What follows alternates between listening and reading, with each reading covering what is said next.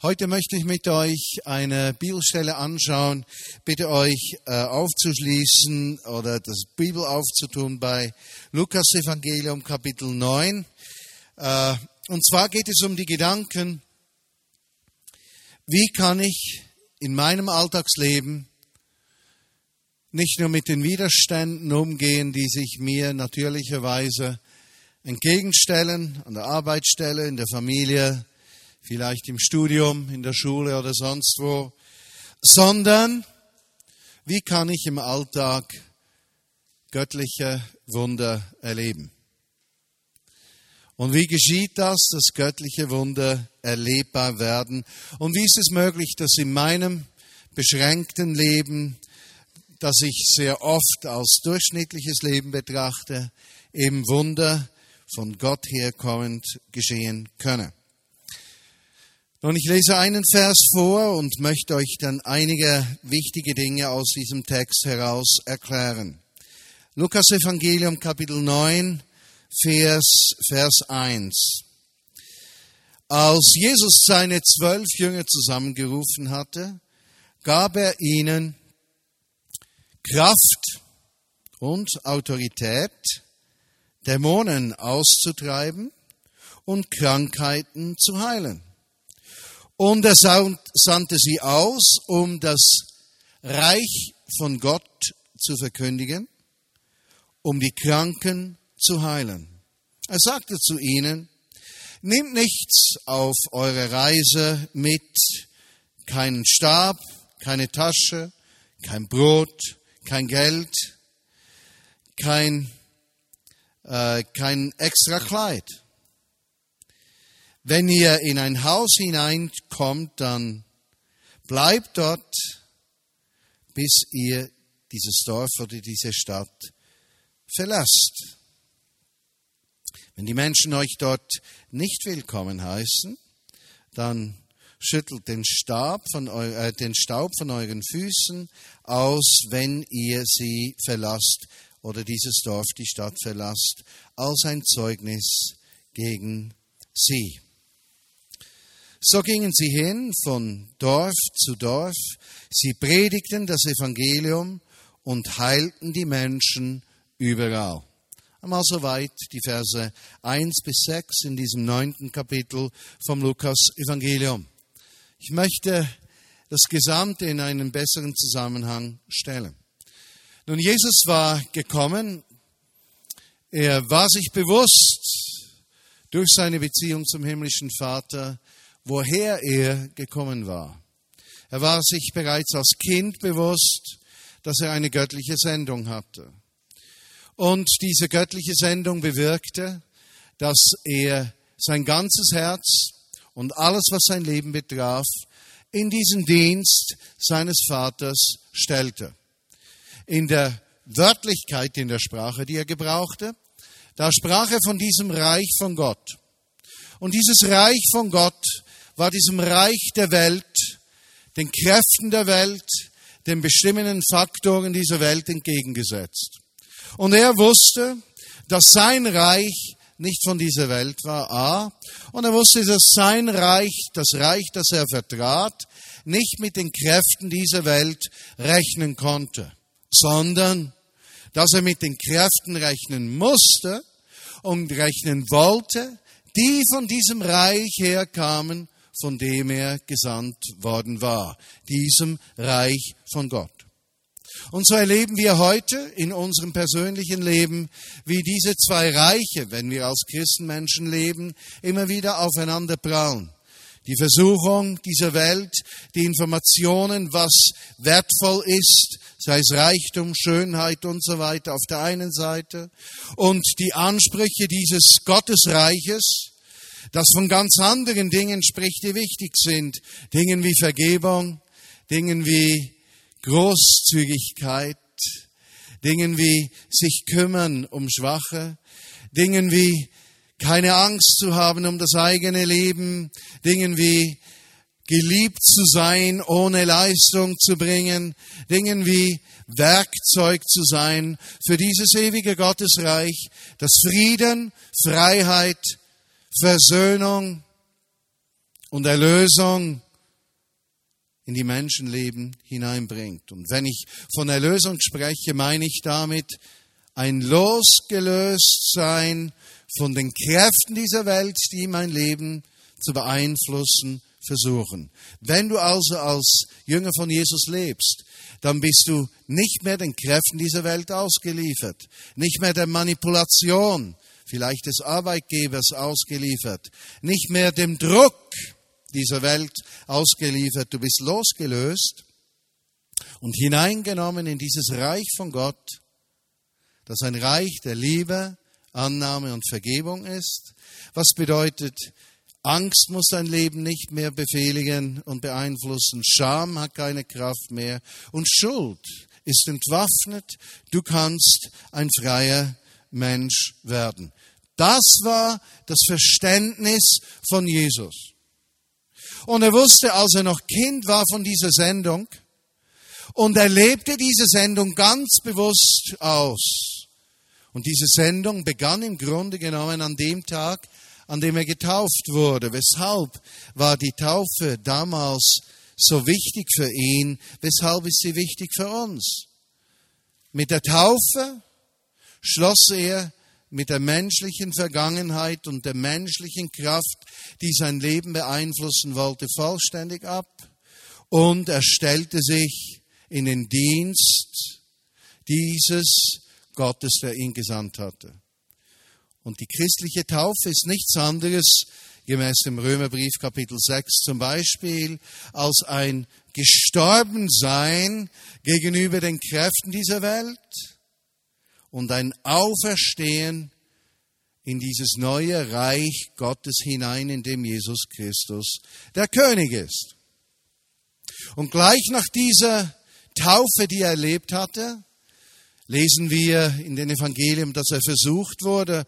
Das heißt, das Reich dieser Welt versuchte diese Entscheidung, 100 Prozent für Gott zu leben, in Zweifel zu ziehen Dort, als Jesus in diesen 40 Tagen Fasten versucht wurde, eben sich selbst zu versorgen, versucht wurde, die Reiche dieser Welt und den Reichtum dieser Welt wichtiger zu achten als das Reich seines Vaters.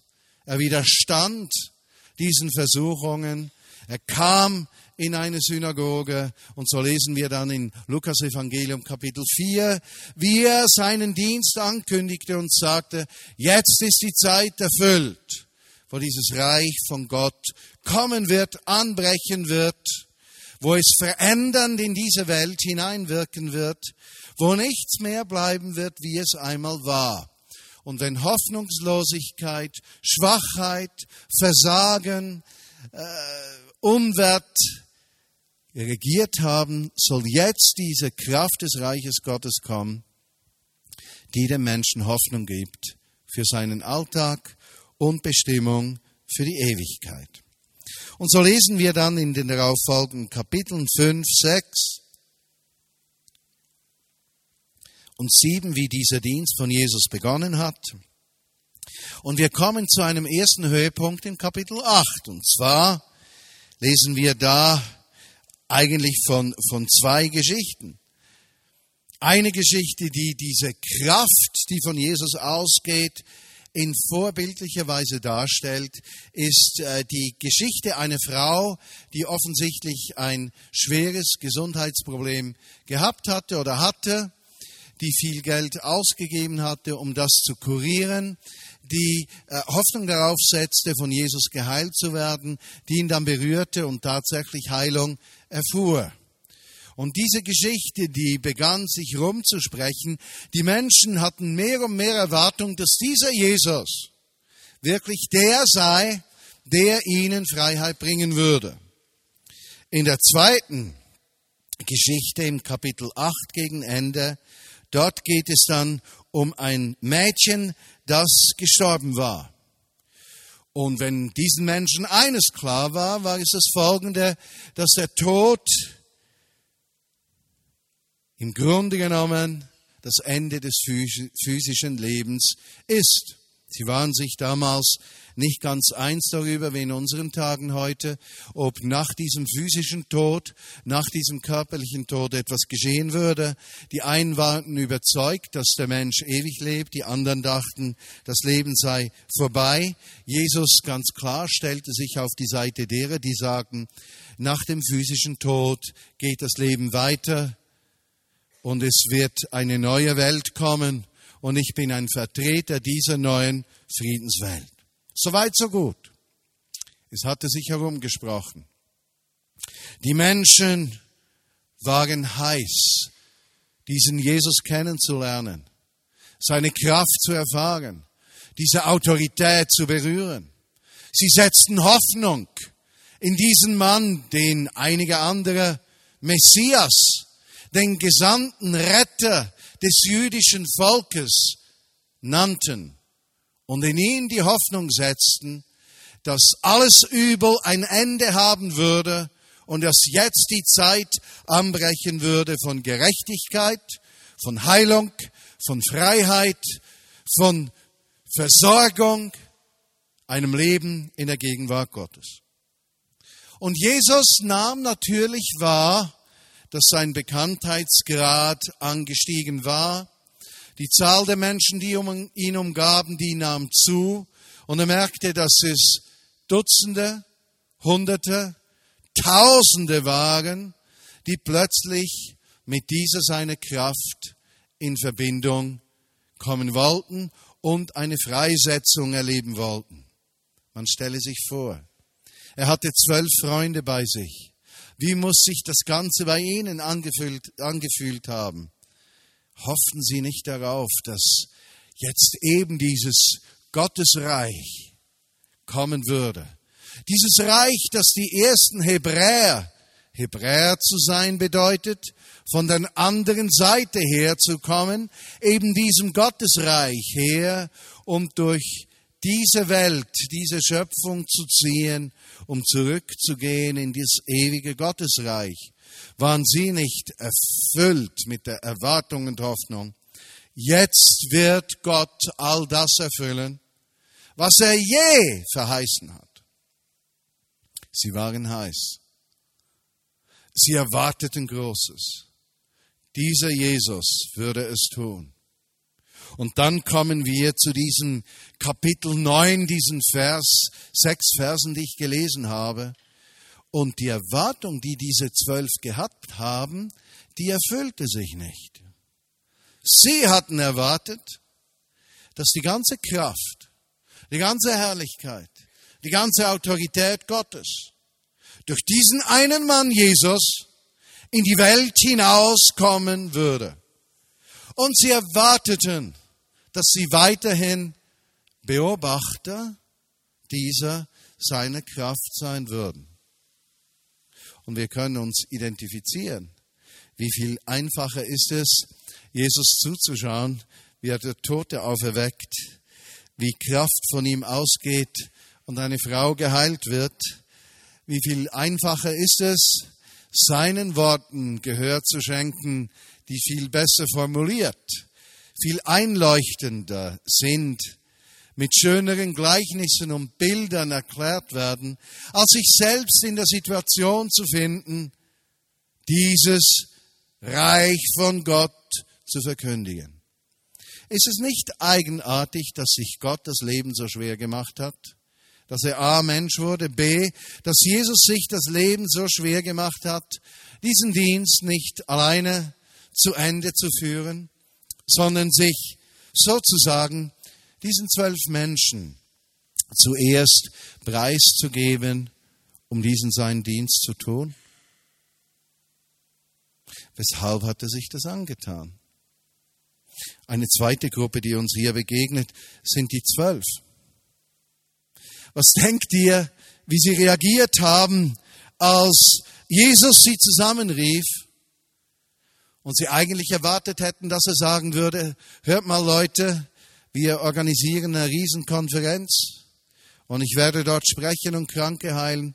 Ich möchte euch bitten, dass ihr Nahrungsmittel, Stühle, auch Sonnenschirme und weiteres Material heranschafft Und ich verspreche euch, ihr werdet größere Wunder sehen, als ihr sie je gesehen habt. Doch weit gefehlt. Er sagt eben das nicht. Er sagt zu ihnen, ich gebe euch Autorisierung. A. Er sagt, ich gebe euch das Recht darauf, meinen Dienst zu tun. Davon spricht er bei Autorität. Und B. sagt er, ich gebe euch Kraft. Die Kraft des Heiligen Geistes, die durch mich wirkt, damit diese Wunder und Zeichen geschehen, die sollen durch euch geschehen. Noch viel schlimmer, er sagt ihnen gleich zu Beginn, dass sie mit den Kräften der Finsternis, die in dieser Welt wirken, eine Konfrontation eingehen würden, dort wo er von Dämonen spricht. Und er sagt, ihr werdet fähig sein in dieser Konfrontation mit Mächten, die diese Welt beeinflussen wollen, zum Schlechten hin, um Menschen besitzen wollen, Menschen treiben wollen, Menschen in ihre Abhängigkeit bringen wollen. Ihr werdet befähigt sein, Menschen von diesen Kräften frei zu setzen. Und dann setzt er einen oben drauf und sagt, und ich sende euch jetzt aus, predigt das Reich von Gott und heilt die Kranken. Predigt diesen Anspruch Gottes, dass alle Menschen sich ihm hingeben sollen und von ihm führen lassen sollen und heilt die Kranken. Wie müssen sich diese zwölf gefühlt haben? Also ich denke, wenn ich einer dieser zwölf gewesen wäre, hätte ich sofort das Gespräch mit Jesus gesucht und gesagt, Jesus, ich, ich fühle mich so geehrt, dass du mir diesen Auftrag gibst und dass du mich bevollmächtigst und dass du mir Autorität gibst und mir sagst, ich soll das tun. Ich habe mir das etwas durch den Kopf gehen lassen und weißt du, Jesus, eigentlich lohnt es sich nicht, wenn du mich befähigst, denn ich werde immer schlechter sein als du. Und ich bin der Auffassung, dass die Begabtesten im Grunde genommen eingesetzt werden sollten. Und da du der Begabteste bist von uns allen und sicherlich den besten Zugang hast im Himmel, tu du doch das. Und ich bin gerne bereit, Wasser zu holen. Ich bin gerne bereit, Sonnenschirme aufzustellen. Bin gerne bereit, alles zu unternehmen, um diesen deinen Dienst zu ermöglichen. Aber ich möchte dir sagen, Jesus, mach das besser selbst. Das kommt besser so. Dann würde ich sagen als zweites, Jesus, du musst verstehen, dass ich ja das sehr schätze, dass du mir diese, wie soll ich sagen, Bevollmächtigung und Autorisierung gibst. Aber ich habe so das Gefühl, wenn ich dann zu den Menschen gehe, dann werden die zu mir sagen, ja, aber der Martin, den, den kenne ich doch und ja, das kann ja nicht sein. Aber Jesus, weißt du, wenn, wenn du das tust, und ich organisiere es, dann kommt das viel besser, weil die Menschen glauben dir eher, als sie mir glauben. Also ich denke, Jesus, nimm das zurück und bring das in Ordnung und mache das richtig und dann kommt das gut. Hättest du nicht genauso reagiert? Ich meine, überleg dir mal, du bist berufstätig als Fischer, als Büroangestellter, als Ingenieur, du studierst, bist Schüler, bist Hausfrau, äh, vielleicht Mutter oder machst sonst etwas. Und plötzlich in deine anständige Welt, in deine kontrollierbare Welt, in deine Welt, in der alles am richtigen Platz ist, kommt dieser Jesus und sagt dir, und jetzt in deiner Welt beginne Kranke zu heilen, verkündige den Anspruch des Reiches von Gott und du wirst Vollmacht haben, mit allen Widerständen, die Satan, der Widersacher Gottes, aufbringen kann, umzugehen. Wie würdest du da reagieren? Und so muss es für diese Menschen gewesen sein. Wenn du heute sagst, ja, ich bin gerne bereit, am Sonntag für Menschen zu beten im Gottesdienst. Da sind wir A unter uns, B, ich nehme mir gerne die zwei Stunden Zeit. Aber du musst verstehen, dass in meinem Alltag im Büro, in meinem Alltag in der Fabrik, in meinem Alltag in der Uni, in meinem Alltag sonst wo, äh, habe ich gewisse Verantwortlichkeiten und ich kann da nicht für jeden beten, der kommt.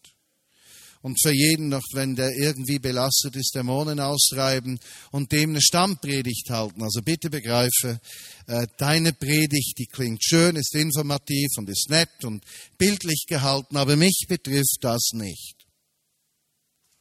Haben die nicht auch so reagiert? Hatte diese Aussage von Jesus nicht eben ihren Alltag auch aufgemischt? Und waren sie nicht auch in einer Kultur, in der man sich nicht so benimmt? Sie waren in einer Kultur, in der man sich nicht so benimmt, denn das Religiöse war gut geordnet. Und wer sich da irgendwie aufmachte als Unruhestifter, der kriegte Probleme. Doch was geschah? Erstaunlicherweise ließen sich diese zwölf einspannen. Und erstaunlicherweise sagten sie, wir nehmen diese Autorisierung an. Und sie sagten, und wir rechnen damit, Jesus, dass du uns auch wirklich bevollmächtigst. Wir nehmen dir das ab.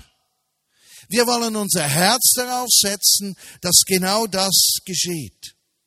Jesus fuhr weiter und sagte dann, aber Leute, Ihr braucht nichts mitzunehmen auf diese Reise, weder Geld, noch ein zweites Kleid, noch ein Stück Brot, noch sonst etwas. Verzeihen, Jesus, äh, haben wir dich richtig verstanden? Also ich dusche gerne und wenn ich geduscht habe, dann wechsle ich eigentlich gerne meine Kleider und ich kann mir nicht vorstellen, dass ich da mit meinem einzigen Satz, Unterhose und so. Und verstehst du die Hitze hier in unserem Teil der Welt, die ist auch etwas groß. Also dürfte ich nicht wenigstens einen kleinen Koffer mitnehmen. Nein, sagt Jesus, nehme überhaupt nichts mit. Weshalb sagt Jesus nichts mitzunehmen? Ist er gegen die Dusche? Es hat einen einzigen Grund. Er wollte ihnen sagen, ihr braucht euch nicht zu sorgen.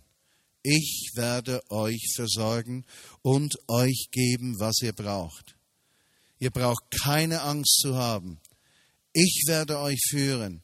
Ich werde dort sein, wo ihr Hunger habt. Ich werde dort sein, wo ihr etwas braucht. Habt keine Angst. Im Grunde genommen erschwerte er es ihnen noch einmal, indem er sagte, Leute, euer Vertrauen in eure eigenen Möglichkeiten wird euch nicht zum Ende führen. Vertraut mir. Dann fuhr er weiter und sagte, ja, und wenn ihr dann in eine Stadt kommt, geht sozusagen in ein Haus des Friedens. Geht zu den Menschen, die euch annehmen. Geht zu den Menschen, die offen sind und bereit sind für diese Botschaft und die euch Hand bieten, diesen Dienst von mir zu tun. Natürlich erlebe ich im Moment die meisten meiner Beispiele von neuen Beziehungen in Berlin, weil wir ja diese zwei neuen Vineyards am Gründen sind, in Köpenick, in Kreuzberg, die Metro Vineyard, und wir mit unserem Mitarbeiterkreis von 15 Personen im Kern drin nichts anderes im Kopf haben, als Menschen zu erreichen. Und was habe ich gemacht? Ich habe Menschen, die ich kennengelernt habe, die offen waren für das Evangelium, obwohl sie Jesus noch nicht angenommen hatten, obwohl sie noch nicht eine Entscheidung gefällt hatten, mit Jesus durchs Leben zu gehen. Sie habe ich gefragt, könntest du es dir vorstellen, mir zu helfen, eine Gemeinde zu gründen, wo Menschen mit Jesus in der Gemeinschaft leben und anderen Menschen dienen? Kannst du dir das vorstellen und könntest du mir helfen? Wobei dann jemand zu mir gesagt hat, Martin, spinnst du? Du kannst doch nicht Menschen, die nicht mit Christus leben, einladen und bitten, dir bei einer Gemeindegründung zu helfen. Gerade dort geht es doch darum, dass alles ein starkes Fundament hat und dass alle wissen, worum es geht. Und ich habe Folgendes empfunden ich suche doch nur ein Haus des Friedens. Menschen, die ihre Türen öffnen. damit von ihrem Haus ausgehend die Kraft des Evangeliums in diese Welt hineinwirken kann. Und so haben wir drei Menschen gefunden bis jetzt, die alle drei noch nicht mit Jesus leben, die aber ihre Herzen und so wie ich es verstehe, bald ihre Häuser öffnen werden, damit Menschen eben mit dieser Kraft Gottes in Berührung kommen können. Was geschieht weiter in dieser Geschichte? In Vers 7 heißt es, und Herodes hörte von alledem, was am Geschehen war. Und er war verwundert. Denn einige kamen zu ihm und sagten, dass Johannes der Täufer von den Toten auferweckt worden war, der, den er ja umbringen ließ. Andere sagten, dass Elia wieder erschienen sei. Und wieder andere sagten, dass Propheten, die vor lange Zeit gelebt hätten, zurückgekommen seien und wieder leben würden. Aber Herodes sagte, ich köpfte doch den Johannes. Wer ist denn der, von dem ich solche Dinge höre? Und er versuchte, diesen Jesus zu sehen. Was multiplizierte den Bekanntheitsgrad von Jesus. Nur eines, dass er seinen Dienst verteilte. Was wird heute diese Stadt, diese Region, dieses Land, diesen Kontinent, auf dem wir wohnen, verändern? Nicht der Dienst eines Einzelnen, der an seinem Bekanntheitsgrad arbeitet, und sich gut verkauft. Nein, das, was diese Welt verändern wird, bist du. Wenn du sagst wie diese zwölf, ich nehme diesen Ruf wahr und an, ich lasse mich von dir autorisieren, ich lasse es zu, dass deine Kraft durch mich fließt, um dich zu einem Hoffnungsträger der Menschen in dieser Welt werde. Ob alle geheilt werden, für die ich bete oder die ich pflege, sei dahingestellt. Das liegt nicht in deiner Kontrolle. Aber dass du zum Träger der Botschaft und zum Kanal der Kraft Gottes wirst, das liegt in deiner Hand. Wovon träume ich? Ich träume von einer Vineyard Bern, die gefüllt ist mit Tausenden von Menschen, die so leben im Alltag, durch die die Kraft Gottes, die Autorität ihres authentisch ehrlich gelebten Christenlebens fließt, wo die Kraft zu den Menschen in dieser Welt geht, Heilung, Hoffnung und Befreiung bringt, wo diese Dinge nicht nur schön klingen und als Hoffnungszeichen irgendwo in den Raum gestellt sind, nein, wo sie zu unserem Alltag werden an dem Ort, wo Gott uns hingestellt hat. Das wünsche ich mir von Herzen.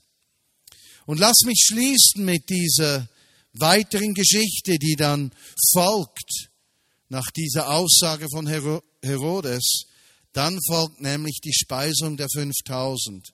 Und der Schlüssel der Speisung ist ein weiteres Teaching, eine weitere Lehre die Jesus seinen Jüngern gibt.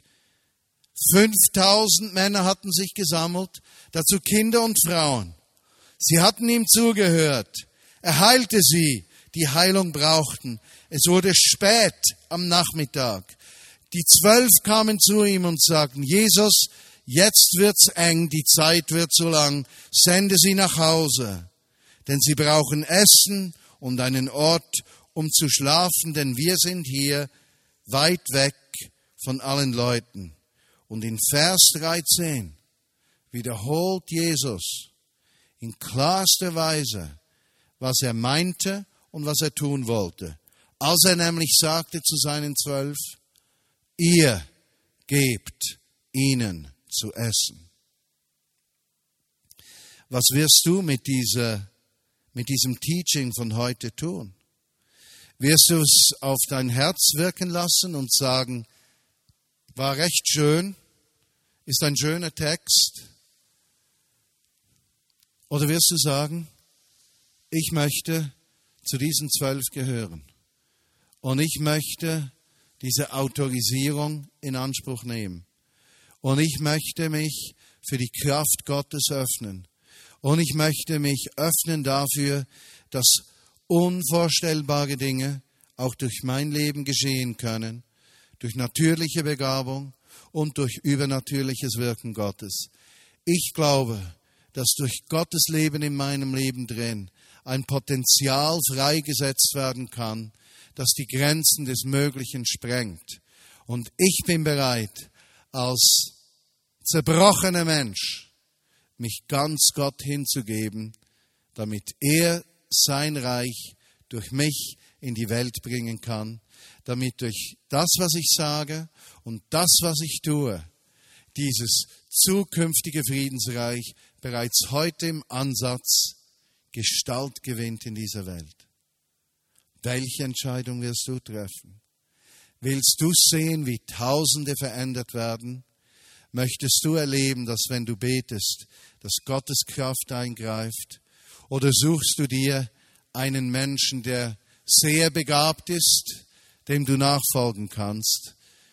Oder genügt dir daran, dass Jesus dich bevollmächtigt und du ausgerüstet wirst zu einem Dienst, der deine Möglichkeiten übersteigt?